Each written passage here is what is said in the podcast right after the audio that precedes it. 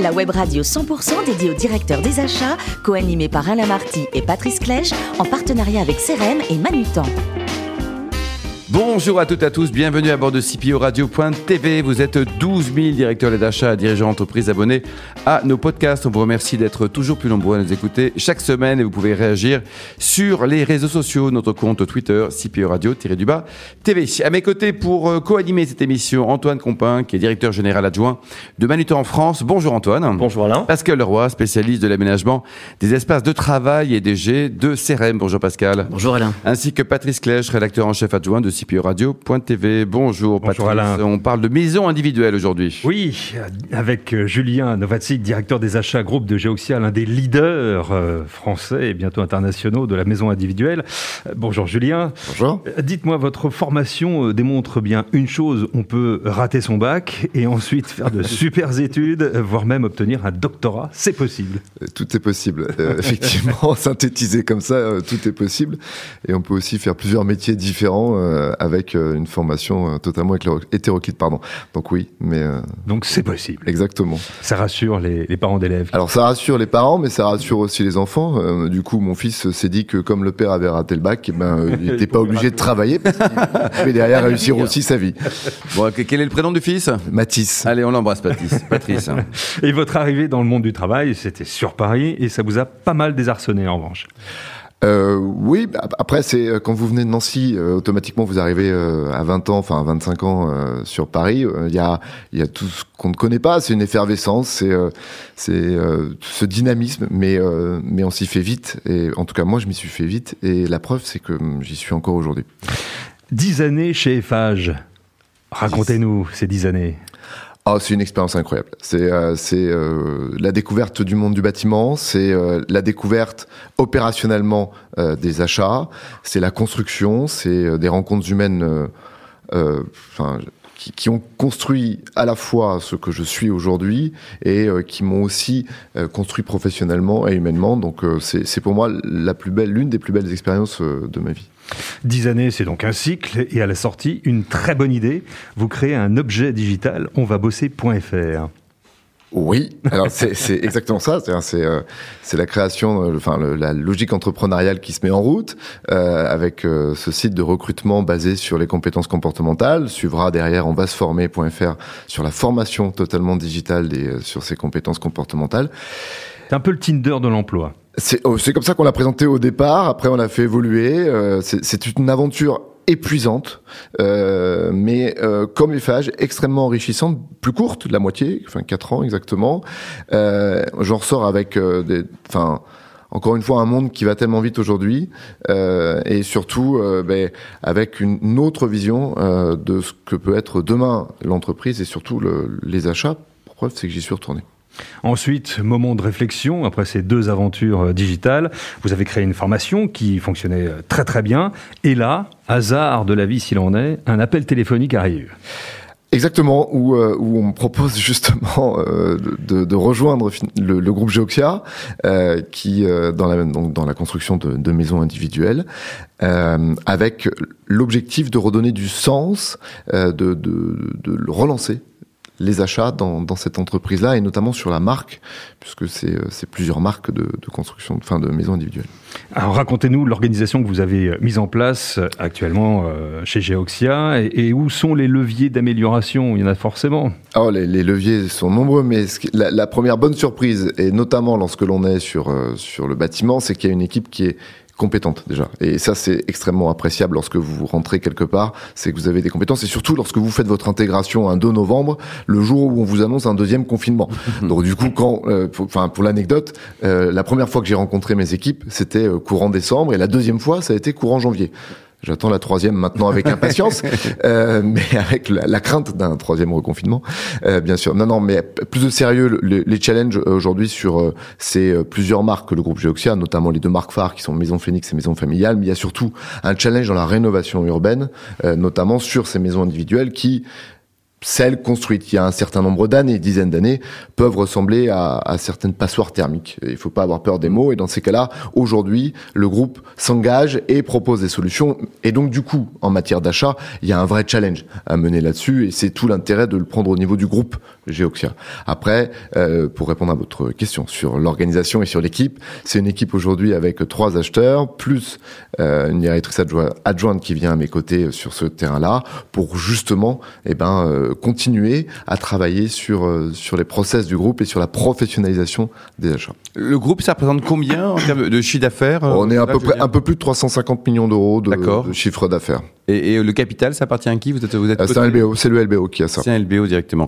Pascal Alors, euh, vous avez su intelligemment tirer profit de la crise en créant une offre marketing qui consistait à offrir des mètres carrés supplémentaires dédiés au télétravail dans euh, les nouvelles maisons que vous construisez. C'est très malin, ça. Hein très, très malin.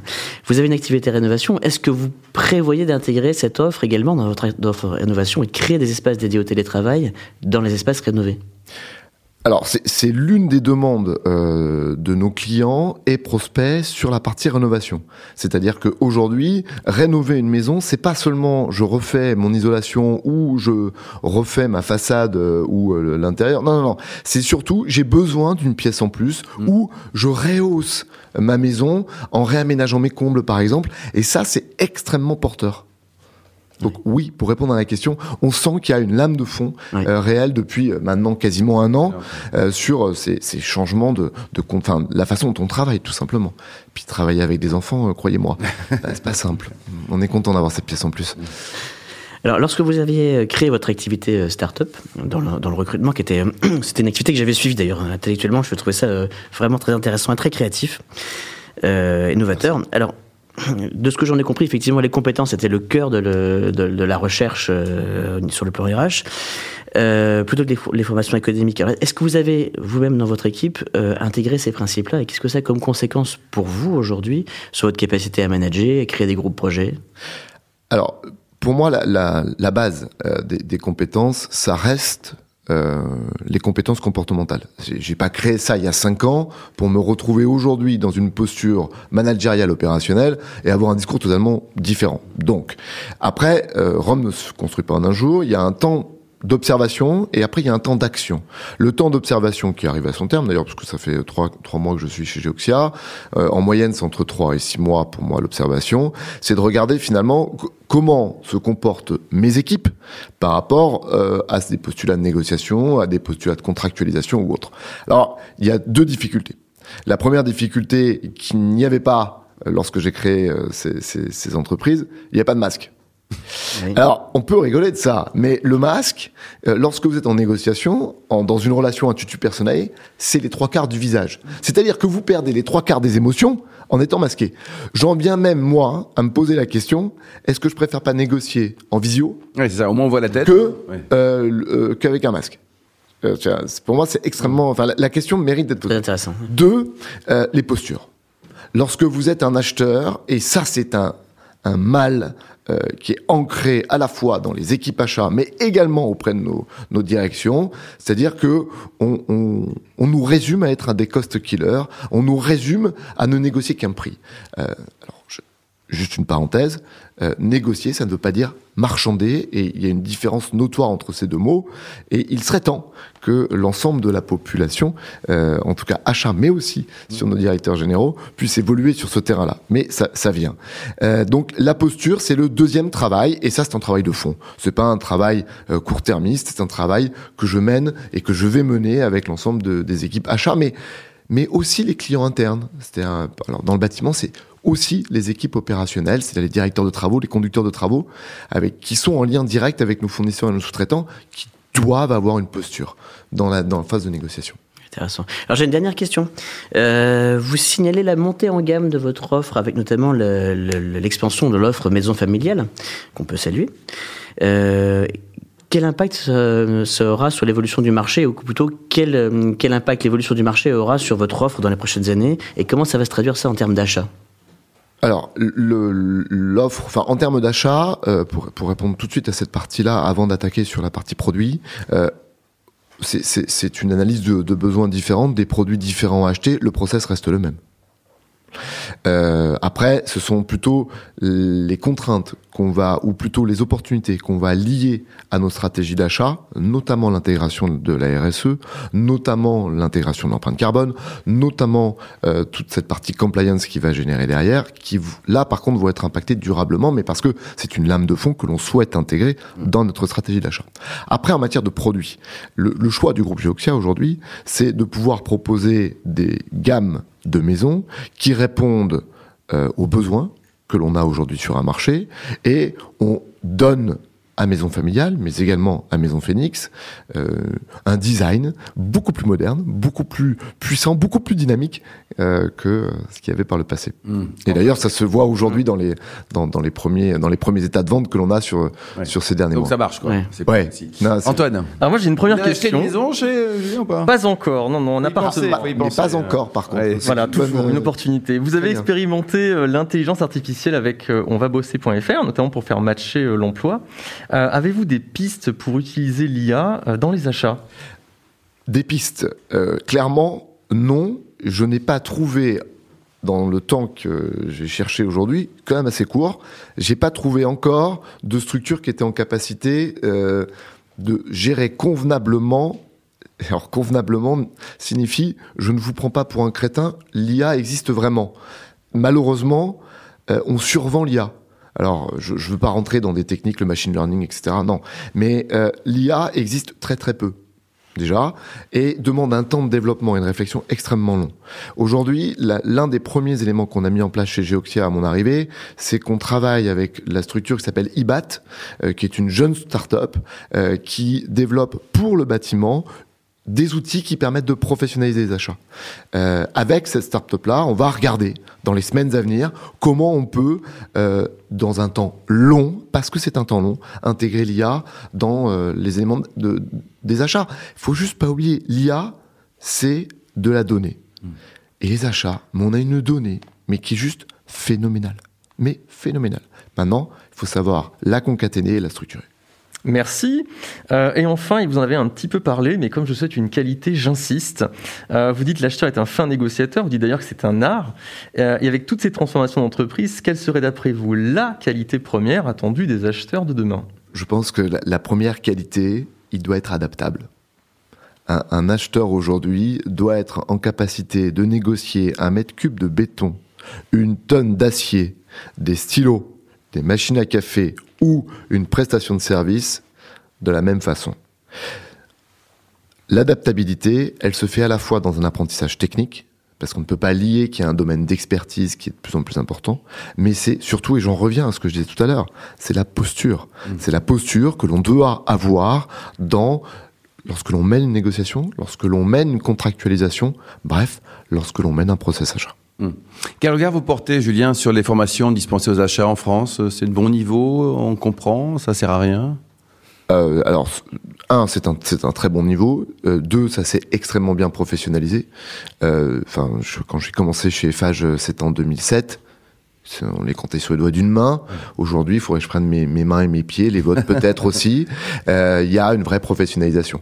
Et c'est tant mieux parce que du coup, on a des vrais acheteurs qui maintenant sont sur le marché et qui ont tous les éléments euh, de maîtrise du process achat. Et ça, c'est important. 20 km par jour en footing, c'est cool Ou par Alors, semaine par, ouais, Ou par, mois par, par semaine, c'est déjà pas mal, euh, et ça permet, euh, ça permet surtout de vider la tête. Voilà, vous réfléchissez vous Oui, énormément. Ouais. C'est mon temps de réflexion. Vous rentrez au bureau après comme un avec plein de Alors, ou pas euh, comme mon bureau est chez moi, euh, automatiquement. Donc, je rentre chez moi et je note ce que j'ai eu. C'est-à-dire, j'ai- un carnet chez moi, euh, un carnet euh, rouge, euh, où je note tout ce que j'ai pu, euh, anti- enfin, imaginer, anticiper, réfléchir euh, pendant ce- ce- cette période de course. Ça peut paraître un peu, un peu Non, facile, pas mais, du tout, pas du mais tout. pour moi, c'est, il y, y en a qui se lèvent le matin et qui, et qui notent tout sur le carnet qui est à côté du lit. Moi, c'est en courant. Bon, écoute, Chacun son truc. Chacun son truc. Vous êtes le, le- le Mao du notage. hein. Alors, dites-nous, votre meilleur souvenir de ski ou de montagne, c'était quoi? Euh, mon, mon meilleur souvenir de ski, euh, c'est euh, c'est tous les ans lorsque vous vous retrouvez en haut de la montagne, que vous allez prendre un vin chaud et que vous regardez la montagne et que vous vous dites mais Que c'est qu'on est bien là Ouais. et, pourquoi je dois retourner à Paris? Ouais. Et pour terminer, vous soutenez le, le réseau Entreprendre. Un mot sur cette euh, belle initiative? Alors, je, je, soutiens le réseau Entreprendre parce que euh, c'est euh, c'est une initiative que je trouve assez euh, extrêmement intéressante parce que elle est faite dans une logique de partage, elle est faite dans une logique bienveillante, euh, bienveillante de façon très positive. Parce Vous nous rappelez ce que c'est Entreprendre? Entre, Alors, Entreprendre, c'est c'est un réseau qui permet d'aider des jeunes ou des moins jeunes d'ailleurs qui ont une envie de développement et d'entrepreneuriat à travers à la fois des éléments de coaching, à la fois aussi sur des possibles levées de fonds et des aides financières de façon totalement euh, gratuite. Et là, vous prenez un petit peu de temps pour, aider tout le monde. Quoi. Merci beaucoup, Julien. Merci également vous, Antoine, Pascal et Patrice. Fin de ce numéro de CPO Radio.tv. Retrouvez toute notre actualité sur nos comptes Twitter et LinkedIn. On se donne rendez-vous mercredi prochain, 14h précise, pour une nouvelle émission. L'invité de la semaine de CPO Radio.tv, une production B2B Radio.tv en partenariat avec CRM et Manutan.